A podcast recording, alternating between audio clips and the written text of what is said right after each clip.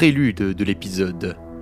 Cheshire, alias Jade Nguyen, ancienne assassin de la Ligue de l'Ombre et mercenaire récemment lié de sentiments amoureux avec Red Arrow, alias Roy Harper, le protégé de Green Arrow, se retrouvent tous deux à la recherche de quelqu'un ou de quelque chose.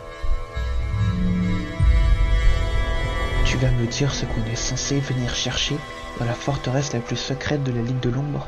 Roy, j'ai de très bonnes raisons de venir ici. Et si je le fais, c'est pour toi. Tu vas comprendre. Red Arrow et Cheshire progressent dans la forteresse de la Ligue de l'Ombre. Ils évitent soigneusement les gardes et arrivent à un escalier qui descend dans les profondeurs obscures. Suis-moi, et quoi qu'il arrive, souviens-toi que c'est toi que j'aime. Et toi seul. Ok, manchon Ils descendent et arrivent dans une salle aux torches éteintes. L'ambiance est glaciale.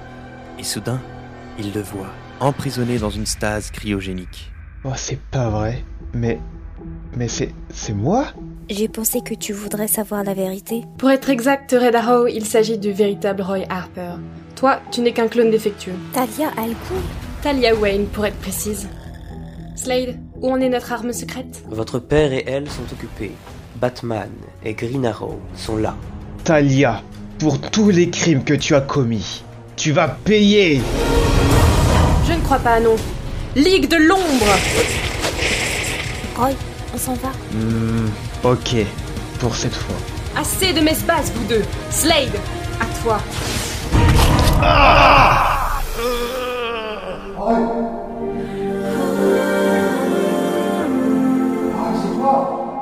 Enlève tes sales pas de mon chou. Ah Vilain chat. C'était. Oliver. Oui, plus tard, mon chéri. On s'en va.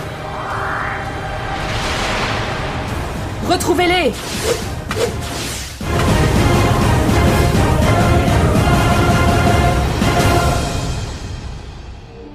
Après avoir cherché sans succès le véritable Roy Harper et voyant l'apparition de son clone, Oliver Queen a cessé de chercher.